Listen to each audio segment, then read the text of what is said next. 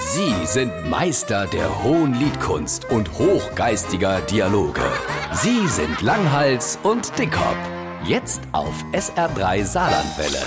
Zuletzt sind wir mit dem Zug nach Mainz gefahren. Hast du auch gewusst, dass da aber auch andere Zugunternehmen wie die Deutsche Bahn fahren? Ah ja, das ist die Firma Flex. Und es ist interessant, was in denen Zeich so alles rumhängt. Ich nehme an, da hängen jede Menge schräge Gestalten rum.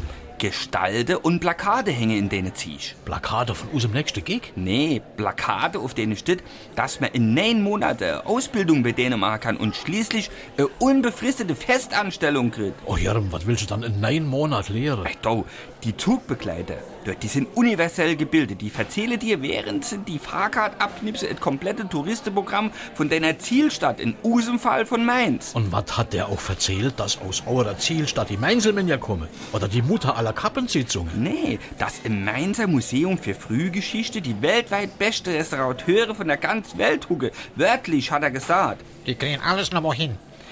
Die Ägypter zum Beispiel, die haben den Bart vom Tutanchamun abgebrochen. Die Mainzer haben sie noch mal hinkriegt. Oder das berühmte Goldkollier aus der DDR, die hatte das damals total versemmelt. Nur der Wende haben sie es nur Mainz gebracht. Die Mainzer haben sie noch mal hinkriegt. Da muss ich hin und da holen wir grad die Tante Inge mit. Für was denn das?